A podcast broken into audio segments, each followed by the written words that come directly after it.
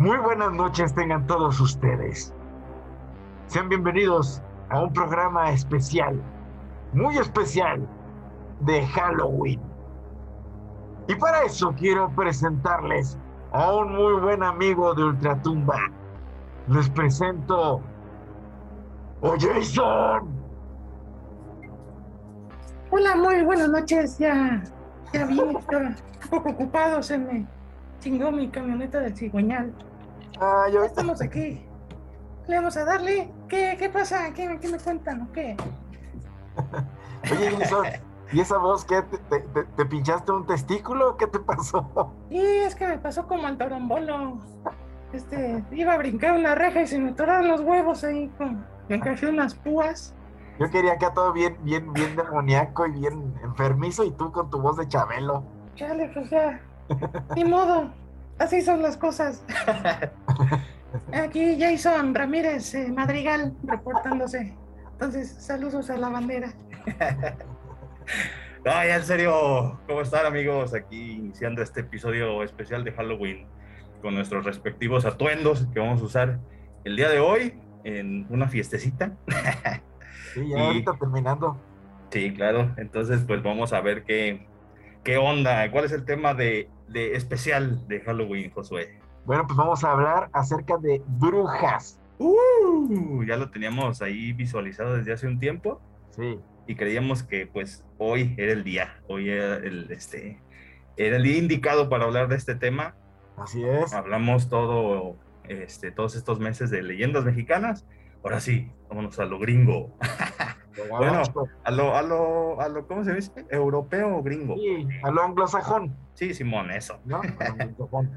Entonces, pues, eh, iniciamos. ¿Tienes alguna Sí. introducción? Sí, Sale, pues, vamos a darle. ok. Bueno, eh, precisamente el- la parte que, que a mí me corresponde es hablarles un poquito acerca de, de cómo la, las creencias, bueno, antes, antes de todo esto, nosotros tenemos una, una hipótesis, ¿no? Bueno, platicaba yo con Fer que precisamente eh, en la antigüedad se le decía bruja a una mujer que tenía una capacidad más allá de lo, de lo normal. Eh, una persona es. que tenía mucho conocimiento, tenía conocimiento en ciencias, en matemáticas, y, y le, le decían bruja. Eh. Ya después con la investigación que fuimos desarrollando nos dimos cuenta de que no es así en todos lados, eso fue en algunos lugares de, de Europa, en algunos lugares de Escocia, en algunos lugares de, de Nueva Zelanda. Ajá. Entonces, ya, ya esta deformación de creer eh, en, en- en las brujas, pues también nos llega a nosotros por parte de España. ¿vale? Pero, pero algo sí es importante. eh, sí era cierto que a las mujeres que tenían un conocimiento mayor al promedio, se les consideraba herejes. Así es. Entonces, un hereje, pues, eh, pues sí era visto como del, del lado siniestro, del lado oscuro. Efectivamente, así es, como comentas, pues eh, básicamente la cultura de, de estos, eh, pues de estas, ¿cómo se puede llamar? Civilizaciones, Sí, era mantener ignorante a la mujer, así es. mantenerla sumisa Ajá. y eh, pues no sé si lo tomaron como brujería así tal cual que lo creyeran o como no te me salgas del guacal, no sé tú qué opinas. Sí, e- eso era, o sea, ya lo hemos visto en muchas ocasiones, que parte de lo que es el- los reyes y lo que es la parte de la iglesia, lo que Ajá. pretendían era tener eh, oprimido al pueblo, ¿no? Tenerlo bajo su yugo y que se, se hiciera lo que ellos decían. No, y de hecho todavía se ve, o sea, a un, Sí. a un gobierno, a un buen gobierno, le conviene hoy en día que, sus, que su pueblo piense, a los malos gobiernos, aguas, gente, aguas, lo único que quieren es que agaches la cabeza y digas, sí, señor presidente. Así. Eh, Entonces, eso es lo que pasaba también antes. Y lo que quería la iglesia y lo que querían los reyes o los, los presidentes, los gobernantes, pues era someter a la gente y que no pensaran, menos una mujer, menos una mujer. ¿no? Efectivamente, así es. Afortunadamente las cosas han ido cambiando y, y tenemos mujeres mucho más capaces que cualquier otra persona. Así es. Y Entonces- siento yo que hasta con un poquito más de sapiencia, porque uno actúa a fuerza bruta.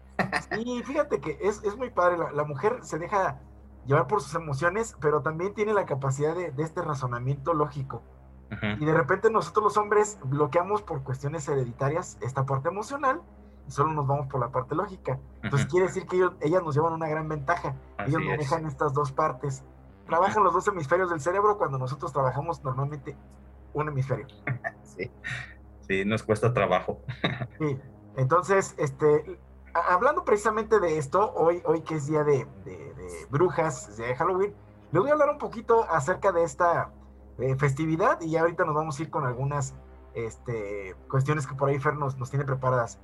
Dice, el origen de la fiesta de Halloween, precisamente el 31 de octubre, al igual que la celebración católica de todos los santos y todos los difuntos, que es el primero y el 2 de noviembre, en la noche de brujas latina se remonta a 3.000 años atrás, cuando los celtas festejaban su año nuevo.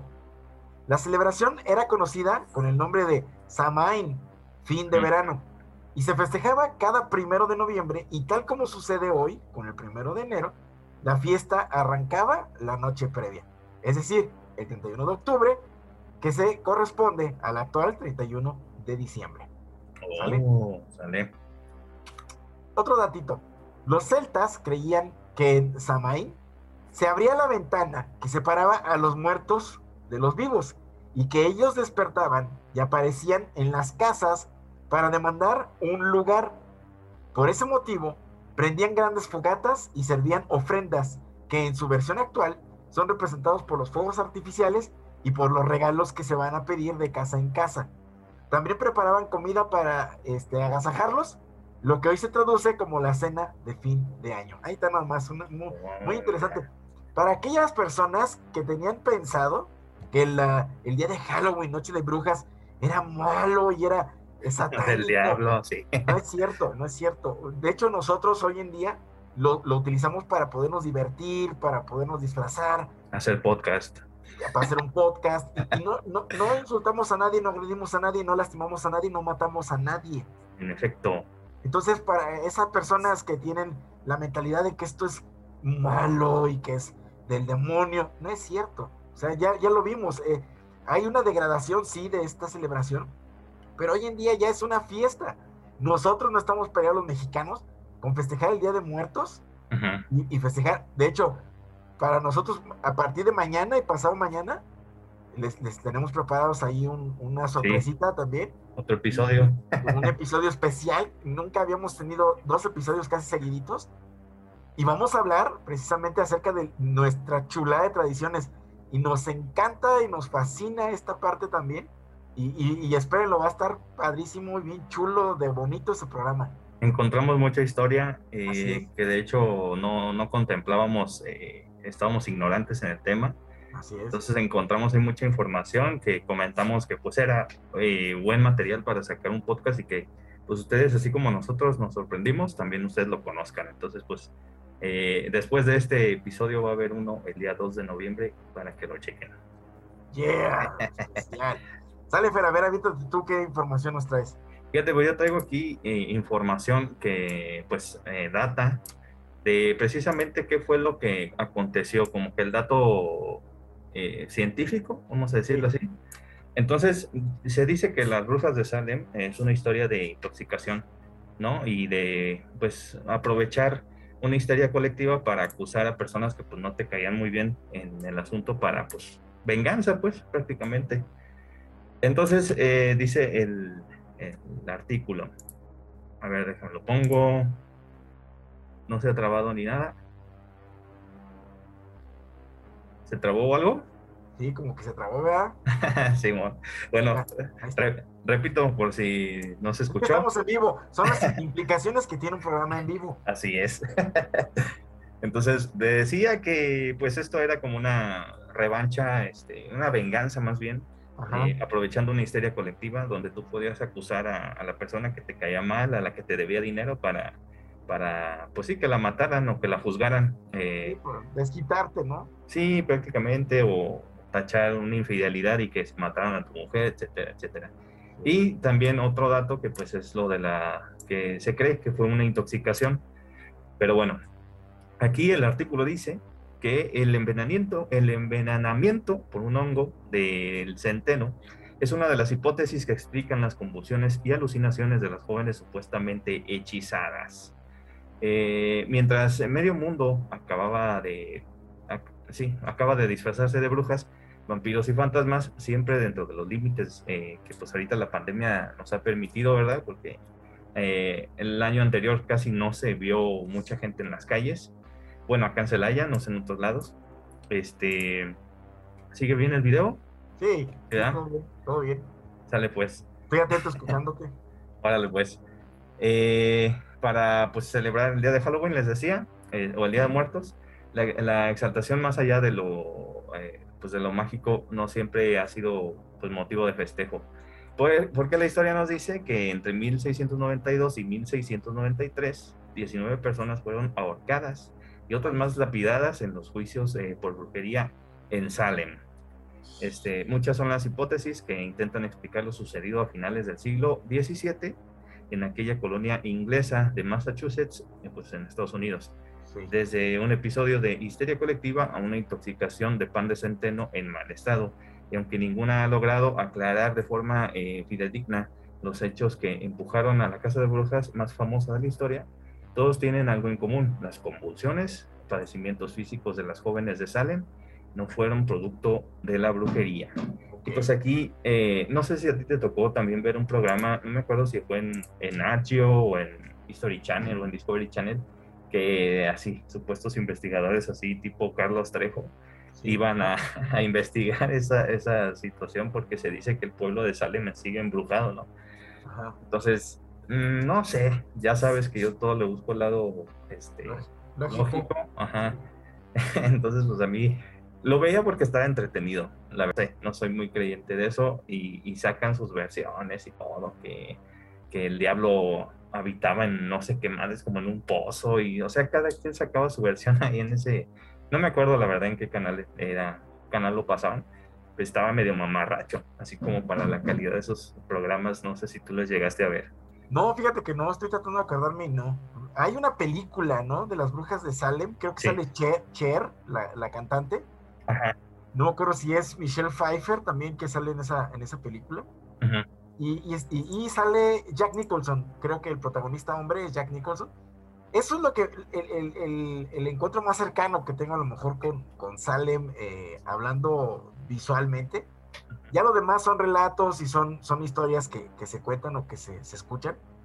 Pero fíjate que yo también, como tú, ¿no? O sea, buscar esa parte lógica y creo que esta parte que se menciona de, de, de la, del pacto con, con Satanás, no, yo tampoco no, no lo creo. O sea, yo definitivamente sí estoy convencido de que hubo algo ahí. Esto no, no, no he escuchado, no he escuchado el dato, ¿no? De, que pudo haber sido un, un, pan en descomposición. Entiendo que la levadura puede llegar a generar ciertos, ciertas esporas, ciertos hongos.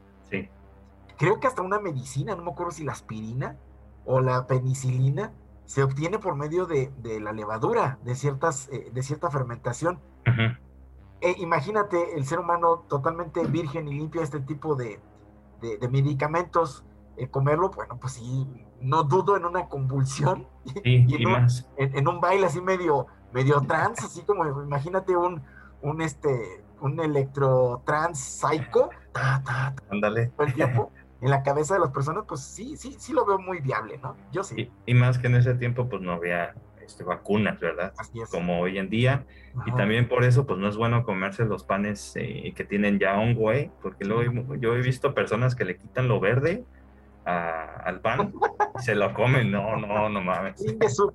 Nada más le quitamos este pedacito, sí sirve mucho. Ah, no, para que no hagan eso, porque sí les puede dar una intoxicación maciza. Sí, sí, sí, definitivamente. Entonces dice este, un poquito de la historia, que dice a finales de, de 1691, ocho niñas, entre ellas la hija y la sobrina del pastor puritano, fíjense, eso es importante, que era puritano, Samuel Parris, comenzaron a sufrir un mal de origen desconocido. Las niñas y adolescentes hablaban de forma desordenada, hacían gestos extraños y se retorcían entre convulsiones, según constan en los registros del juicio. Sin una explicación científica a tal aflicción, un médico sugirió que las jóvenes podrían haber sido hechizadas. Nah. Sí, pues Estaban bien drogadas, estaban bien drogadísimas. Ah, pues a lo mejor eh, hoy en día la situación nos da a, pues a sacar cada quien sus teorías porque ya estamos muy avanzados, ¿no? Sí. imagínate cuando no había esa tecnología, ¿qué, qué, qué diagnóstico dabas? Sí, de hecho, de hecho, si tú te fijas en muchos textos, en muchos relatos antiguos, algo que tú no podías entender o que no podías explicar era del maligno, o sea, era, era del diablo. Era, era un acto satánico, era un acto eh, este, proveniente del más allá, era fantasmagórico. Y, y, pues mira, hoy en día ya pudiéramos pensar, fantasmagórico, satánico, además alienígena. Y súmale la parte lógica. O sea, sí es cierto, o sea, antes esta, esta forma de pensar, pues tan, tan, tan de aquel entonces, tan de aquel tiempo, pues sí te daba esa idea de que alguien te había poseído. Estaban bien drogadas las, las chavillas en aquel entonces. Es como ahorita hoy en día no, no podemos todavía explicar científicamente qué son los poltergeists, ¿no? Ajá. Entonces, eh, yo... Eso sí, eso sí, por ejemplo. Yo creo que, pues, lo he comentado creo que anteriormente, para mí es una cuestión natural, pero que todavía no logramos entender. Así es. ¿no? Y pues nos espantamos, creemos que hay un fantasma sí, algo se mueve en mi casa y sí me echo a correr. que es un fantasma, que es alguien del más allá, que es un demonio.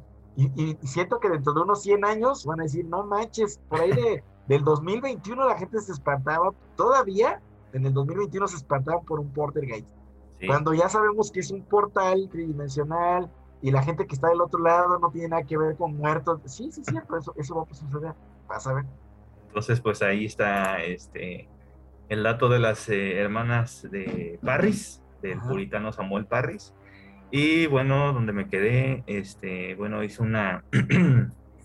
Eh, pronto comenzó la casa de brujas para buscar a los responsables de tales males. La primera arrestada fue Tituba, una esclava de Barbados que trabajaba en para Parris y otras dos mujeres sin buena reputación en aquella colonia de puritanos, un grupo radical del protestantismo calvinista. Eh, hasta el proceso de Salem solo habían sido ejecutadas por brujería cinco personas en Massachusetts, según la investigación de George Lehman eh, Keith Rech. Keith Rech. Oh, salud. es que ahorita voy a andar saliendo de esa, arreglar mi camioneta. Autor de brujería en la vieja y nueva Inglaterra, Harvard University Press, en 1929. Ahí está ese libro. Sin embargo, las acusaciones de hechicería se extendieron rápidamente en la colonia de Salem en medio de un clima en el que los rumores o las rencillas entre vecinos llevaron a imputar el oficio de las artes oscuras a los más devotos feligreses.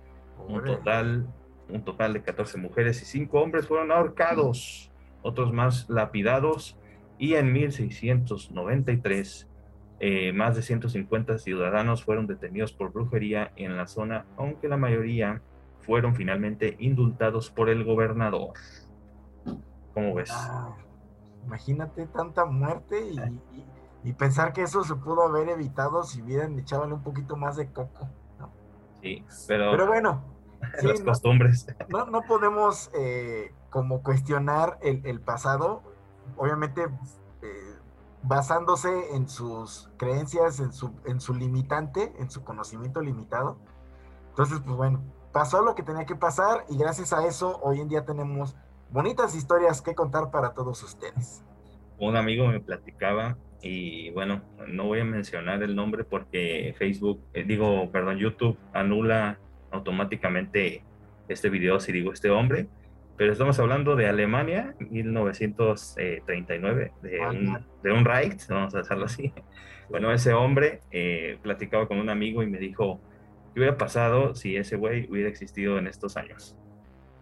Imagínate la guerra, la destrucción masiva.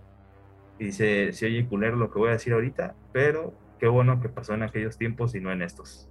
Fíjate que yo te iba a decir que a lo mejor no iba a ser igual, iba a ser un poquito menos intenso, pero creo que no estamos igual de, idiotas, igual de retrógradas, y todavía hay un montón de gente que cree en los neonazis, eh, en los salvadores, no, en los salvadores, en los redentores. Sí. O sea, yo ahorita te, justamente te iba a decir, te iba a como alegar, no, nada, no hubiera sido igual. Pues no, yo creo que sí, o, como tú dices, hubiera sido peor, porque hay toda tanta gente que está esperando a que llegue un Salvador, a un Redentor, y lo estamos viendo nosotros, inclusive aquí en México, estamos esperanzados en personas que ni siquiera tienen un nivel intelectual adecuado para podernos gobernar. Vemos cómo ineptos están tratando de, de, afrontar algo que se llama pandemia cuando no tienen ni la más puta idea de lo que están haciendo. Así es. Vemos representantes que no tienen un nivel escolar más que de secundaria o de preparatoria, o han comprado su título, lo, lo han comprado literal, son corruptos desde ahí, y nos están gobernando. Y, inclusive el gobernar ni siquiera saben de, de, qué se trata, creen que es hacer lo que ellos se les da su gana y nosotros tenemos que hacer. Entonces sí, tienes razón, Fer. Si hubiera estado Hitler, hubiera sido peor. Qué bueno que estuvo, aunque se escuche feo. Y ya dije la palabra, maldita sea. No, pero traes tu máscara bien puesta. No creo que ah, se alcance a detectar. Ah, ok. YouTube, no, no, no nos quites, nada lo mencionamos, no, no, lo estamos apoyando. Así. Ojalá y el algoritmo no nos dé de baja. Ay, le, lo vipeo. Si no, ándale, o si no, escúchenos por Spotify. Ándale ahí, Simón. Entonces sí, pues te digo, no estamos tan lejos de la historia y creo que nos vemos mal juzgando a los de Salem cuando no hemos cambiado mucho, que digamos. Sí, el cambio ha sido muy, muy poquito. Bueno, aquí viene lo interesante. A ver, chale. Pero, ¿qué ocurrió de verdad? Algunos historiadores como Charles Wenthorn, este, también alcalde de Salem y autor de Salem Witchcraft, o sea, brujería de Salem, han apuntado al fraude de las jóvenes, que intentaron con las acusaciones ganar notoriedad en una sociedad opresora o simplemente protegerse de un hipotético castigo, puesto eh, que existían rumores de que hacían experimentos de brujería. Otros consideraron más plausible que los acontecimientos fueran producto de un proceso de histeria colectiva o incluso de un enfrentamiento entre los seguidores y detractores del pastor Parris. Sin embargo, según las últimas investigaciones, la teoría que más fuerza cobra es que las niñas sufrieron ergotismo, ah, una enfermedad producida por la intoxicación eh, con cornezuelo, eh, que es un hongo que crece en el centeno y otros cereales. Este ah. hongo contiene un alcaloide, eh, la ergotamina, la que deriva del LSD, ya decías tú. ya ves, te dije. también bien eh, que puede provocar alucinaciones, convulsiones, gangrena y en algunos casos la muerte. Según esta hipótesis, las niñas se habrían contaminado al consumir pan de centeno en mal estado. ¿Ya ven lo que les digo? Después de dar un chorrillo de aquellos. No, pero aquí no fue chorrillo, fue una recadota. Bueno, literalmente fue un envenenamiento, ¿no? Una intoxicación muy cabrona, pues. Para que el cuerpo reaccionara de esa manera. Bueno, esa es como que la hipótesis más aceptada, ¿no? Este, dice que una de las primeras en defender la teoría del ergotismo, ergotismo, ¿no? No erotismo, no me van a dar mal. fue Linda, fue Linda Caporael, eh, en un artículo publicado en la revista Science en 1976, en el que describe algunos indicios que sugieren que los supuestos hechizos de Salem no fueron obra, del demonio, sino del hongo de centeno. Según algunos historiadores, el invierno de 1691 fue muy frío y fue sucedido por una primavera y un verano húmedos, condiciones que favorecen en la aparición del cornezuelo. Además, las manifestaciones físicas que produce el ergotismo coinciden con los relatos transcritos del juicio de Salem. Considera Caporael, eh, aunque cree que no se pueden obviar los factores psicológicos y sociológicos que buscaron en la brujería el origen de los padecimientos de las jóvenes. Yo voy más por la intoxicación, porque si son, eran hermanas y tenían los mismos síntomas, pues dudo mucho que estuvieran como fingiendo o, o que realmente tuvieran un hechizo, ¿no? como que es muy raro, algo comieron que, que les hizo daño. Bueno, ya para terminar, dice que fueron producto del ergotismo, de un proceso de histeria colectiva o de las confrontaciones en torno a la figura del pastor Parris, los acontecimientos en Salem han pasado a la historia como la prueba eh, fatídica de lo que causa el fanatismo religioso, las falsas acusaciones y una justicia arbitraria que se deje llevar por el fervor popular. Por eso, no hay que caer en provocaciones de nadie, de nadie. Déjenos expresar libremente. Así es. ¿Cómo ves? Muy bien, muy bien, muy bien. Y muy interesante, ¿no? También además. Fíjate que yo ahorita eh, estaba releyendo mi información y me encontré con esto. Es que mira, yo, yo sí estoy como muy, muy empecinado en que se entienda que estas eh, festividades no son más que un pretexto bonito para poder disfrutar más la vida. Así es. Lejos, lejos de que lo vean como algo negativo, algo este, aberrante. No, gente, tranquilos, todo, todo está bien, todo está padre.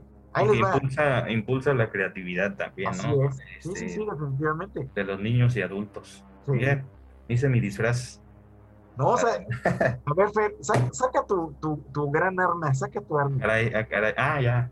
No, la otra, la otra. Miren lo Miren que me hice. Más. ¿Qué creen? Esa hacha está hecha artesanalmente, es en serio. Puro papelito. Puro papel. y la máscara también.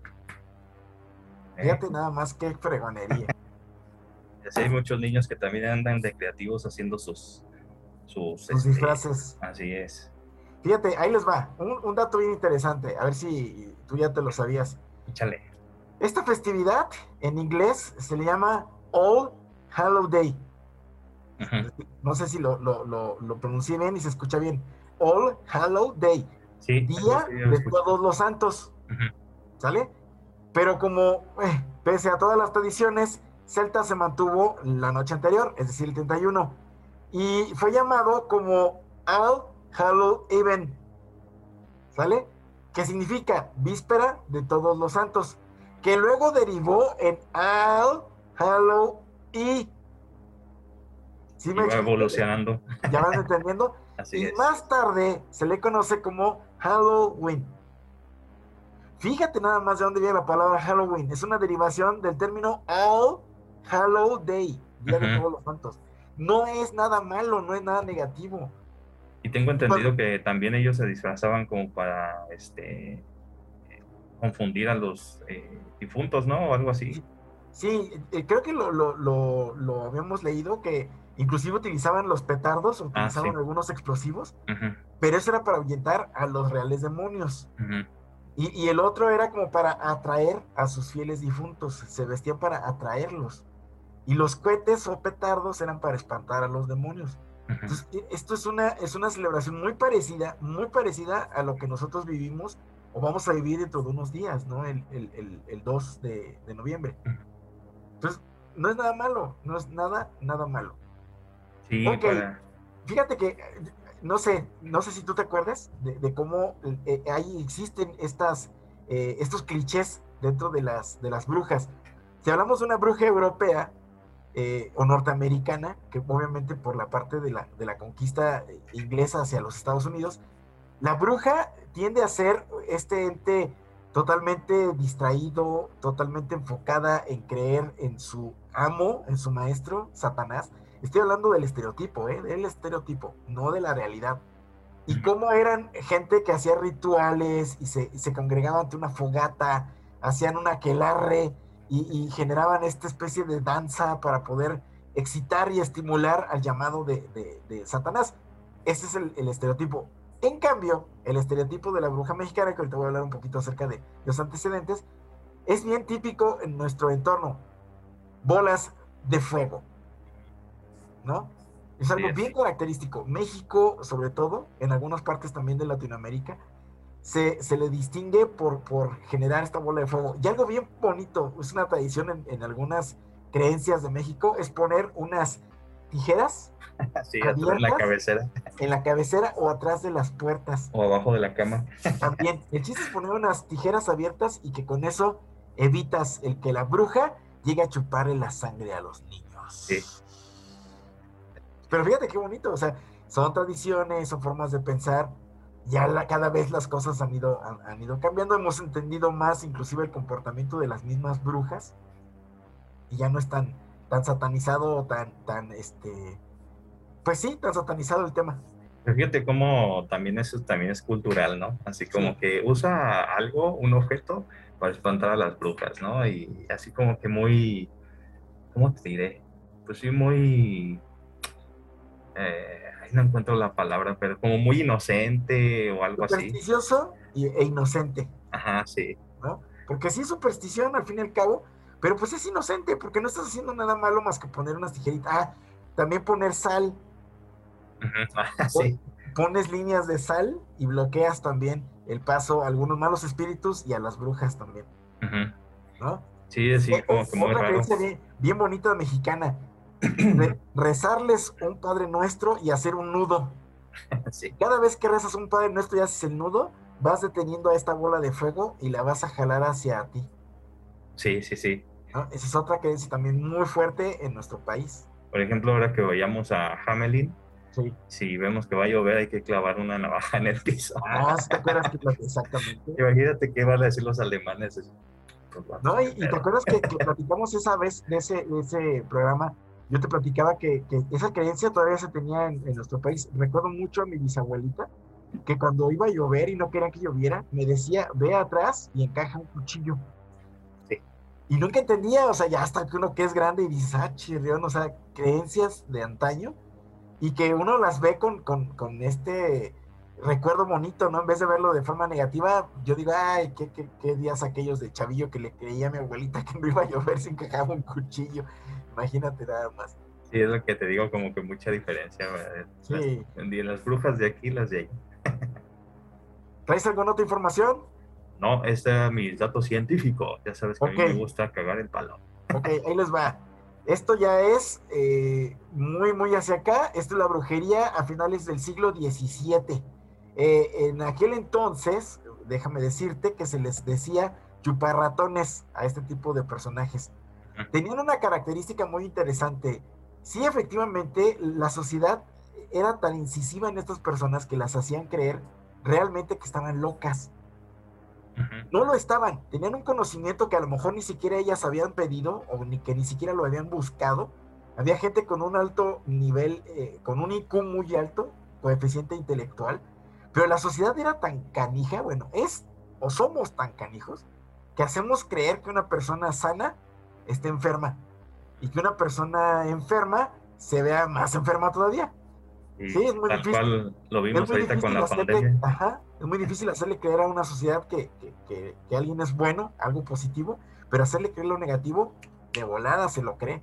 Entonces era, era lo mismo, era muy parecido. Entonces esta gente comenzaba a delirar y comenzaba así efectivamente a deschavetarse y andaban de indigentes, andaban deambulando por, por las calles y su único alimento pues era las ratas. Entonces de ahí el término chuparratones, ¿no? Y, y, lo vuelvo a repetir, esto fue en el siglo 17. Ok, ahí le va. Cuando los frailes católicos llegaron a tierras mesoamericanas, se encontraron con una realidad denominada Nahualli o Nahuali, que para eh, poder aprenderla, lo asociaron con lo que en su parecer, fíjate, en su parecer, era semejante a la bruja. Nada que ver, pero dijeron, pues como no conozco otra cosa en Europa, pues lo vamos a poner que son brujos o brujas. Aunque Nahuali refiere a un doble o alter ego animal, estrechamente unido al destino humano y a una eh, eh, especialista o un especial ritual con capacidad para poderse transformar.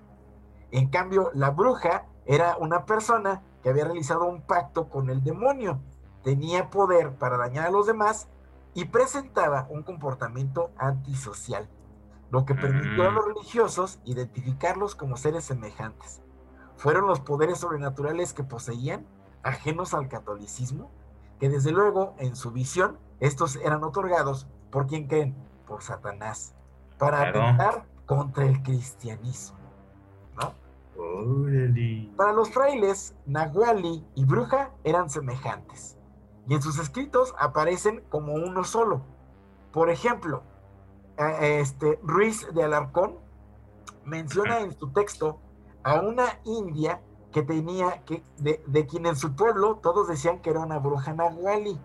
Por su parte, señala, respecto de los hechiceros y trampistas, a los nahuat, nahualtin, sí, nanahualtin, perdón, a los nanahualtin, que eran propiamente brujos que espantaban en la noche a los hombres y chupaban la sangre a los niños. Sin embargo, los propios religiosos notaron que la bruja Nahuali era diferente de la bruja que habían conocido en Europa.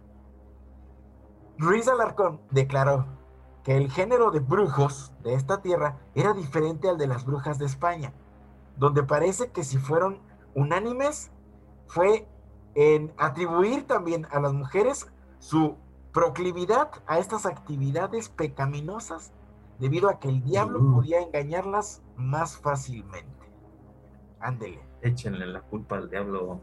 Pobrecito diablo, todo le echan la culpa a él. Sí, hombre. La brujería y la hechicería fueron prácticas prohibidas por la religión católica y consideradas un delito. La primera de ellas consiste en la expresión de un poder maligno en el cuerpo de una persona. Y la segunda, en la utilización de una habilidad o un conocimiento mágico para beneficiar o perjudicar a otros.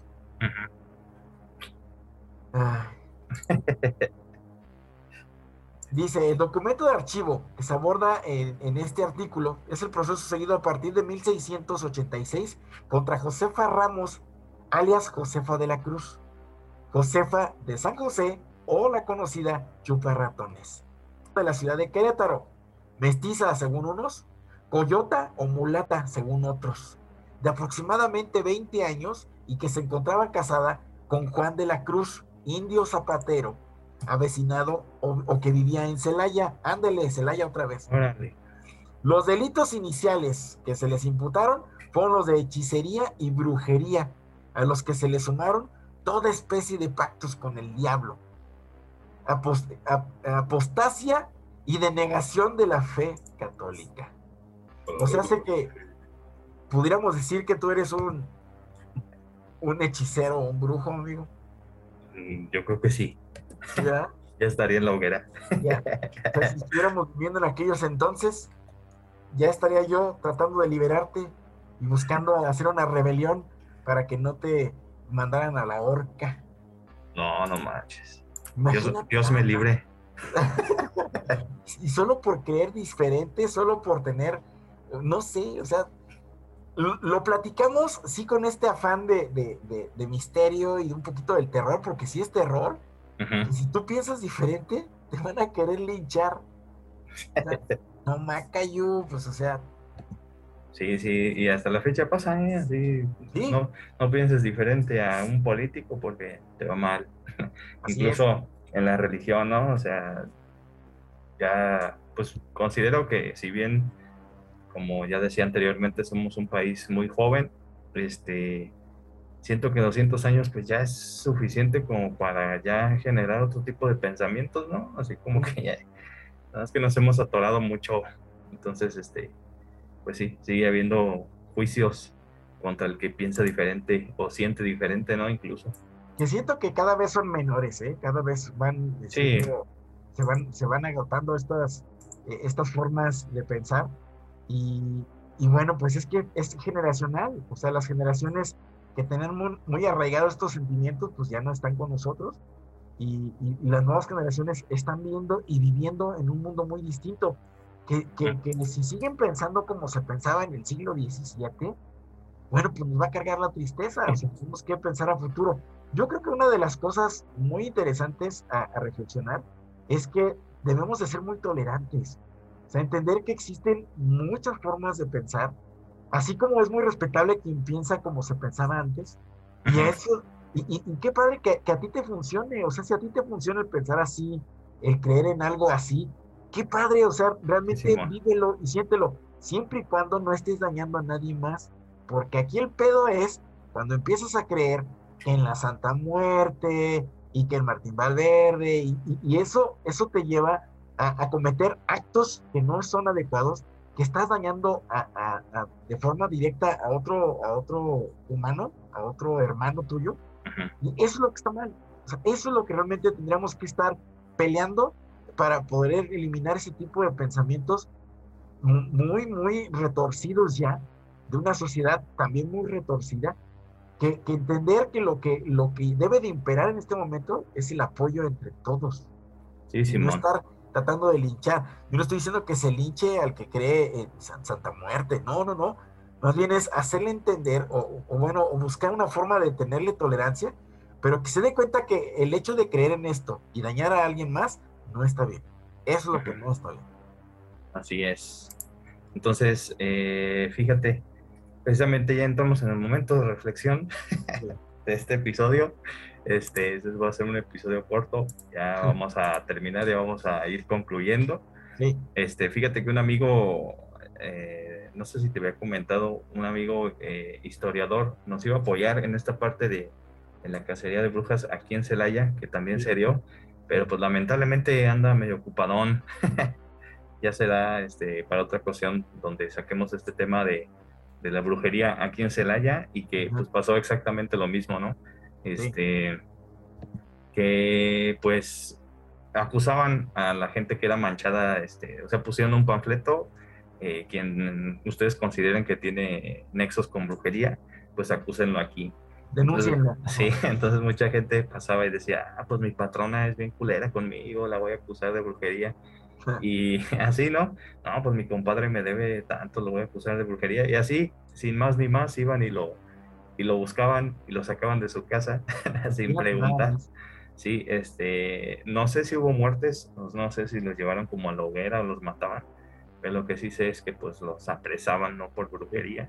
Y pues fíjate aquí, también hay datos de eso aquí en Celaya, como lo acabas de tú mencionar.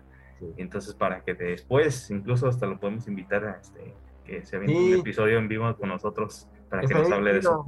Hubiera estado bien chido hoy que estamos hablando de brujas, porque tengo entendido que tanto aquí en Celaya como en Salamanca, en alguna ocasión atraparon unas brujas y las tenían encerradas. Eh, en Salamanca las tenían encerradas en lo que es Casa de la Cultura, al lado de San Agustín. Y creo que aquí también coincidió en que al lado de San Agustín está también la Casa de la Cultura y, creo que las tenían ahí este, encarceladas. Yo, yo estaba en primaria, yo me acuerdo que cobraban mil pesos la moneda de mil pesos, una moneda de Sor Juana Inés de la Cruz, una moneda así. Ah, sí, dorada. Doradita. Eso cobraban para poder entrar a verlas. Eran dos brujas las que tenían atrapadas. Entonces, sí, o sea, y, me cuentan algunos amigos en la primera contaban que se habían ido algunos que eran unas filotas, solo para ver a dos mujeres encueradas, así todas hechas bolita en un rincón, gritando groserías, obvio. O sea, me estás exhibiendo y, todavía cobras porque me entren a ver que estoy las metadas de madre de las, de las señoras, ¿no? Sí, sí, bueno. Pero fíjate, ¿qué, actos tan, tan miserables llegamos a cometer con tal de obtener un show, ¿no? Y, decirles brujas por no sé qué cosa. Me quedé pensando con lo que dijiste tú ahorita. O sea, alguien me cae mal, digo que hizo, que es brujería o, que, o que está haciendo ahí algún pacto, y listo, me desquito. ¿Quién es más bruja? ¿Quién es más ojete? Así. Yo por, por, por mentira, ¿no? Y ese hecho de lucrar con lo que sea, ¿no? Incluso sobre la dignidad de una persona, chinga su madre. Sí, no manches. Así como la feria, ¿no? La mujer caimán. Ándale, también, no manches. Fuimos estafados. Pero bueno, para concluir, Josué, ¿qué tienes? ¿Algunas palabras o información yo tengo un montón todavía de información, pero bueno, los casos de brujería, maléficos y posición en Querétaro a finales del siglo XVII ya han sido borrados en muchos estudios, ¿sale? Pero es algo bien interesante, es, es, es, un colectivo imaginario que sucedió en Europa y que vinieron y que nos trasladaron acá a, nuestro, a nuestro país. Entonces, realmente queda esa, esa como ventana a, a decir si realmente fue brujería o fue esta conexión de las personas jueces, ¿sí? Que fueron quienes con el dedo apuntaron y señalaron que eran brujos. Cabe mencionar que dentro de nuestra cultura y de nuestra historia sí existen ciertas cosas que, a lo mejor explicarlos de una forma tan sencilla aquí en el micrófono no, lo es. Como, como ya lo habíamos platicado, ¿no? El nahualli es muy parecido, bueno, el término ya lo hemos platicado, el nahual, aquel que se podía transformar o transfigurar en un animal, ya platicamos algunas leyendas de, de, ellos y realmente pues es algo que no podemos como que explicar. Esto de la brujería sí, lo estamos explicando, estamos diciendo que era una forma distinta de pensar y se le señaló como algo negativo y a partir de ahí vino, vinieron una serie de juicios a gente que ni siquiera había hecho el mal a nadie.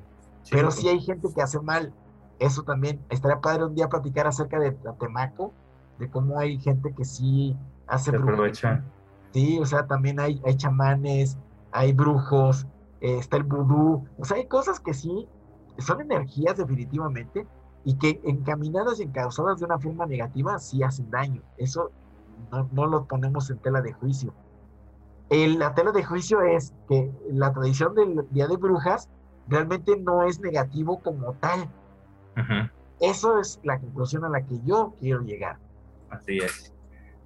Entonces, fíjense también, ya este, también ya para concluir, por ahí un amigo de, de mi mamá, eh, no me acuerdo si de mi mamá o de una tía, es, eh, se dedica a la brujería, vamos a decirlo así. Entonces él decía que es que ya ves que hay unos que son que, que palo mayombe y no sé qué tantas derivaciones hay de eso. Sí. Él es algo de eso. Entonces dice que él este, ayuda a las personas a, pues, a diferentes cosas.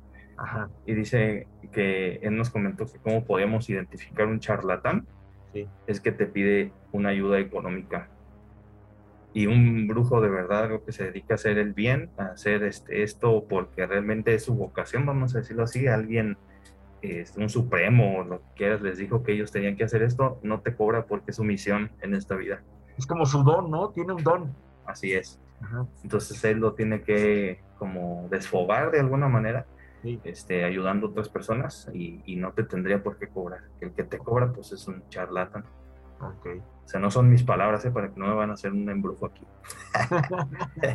no, pues, definitivamente es alguien que sabe, ¿no? Bueno, pues ahí está. Esperemos que les haya gustado este especial de, brujas.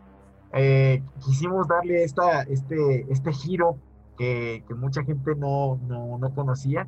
Datos muy eh, apegados a una lógica y, y cómo eh, estas diferencias entre Europa y entre América llegaron a un punto en el que convergieron y se volvieron ya un símil y, que estuvo mal porque ni siquiera eran igual, o sea, eran totalmente cosas diferentes, eran momentos muy distintos, épocas muy diferentes y se les quiso este, emparejar y pues ahí estuvo la falla.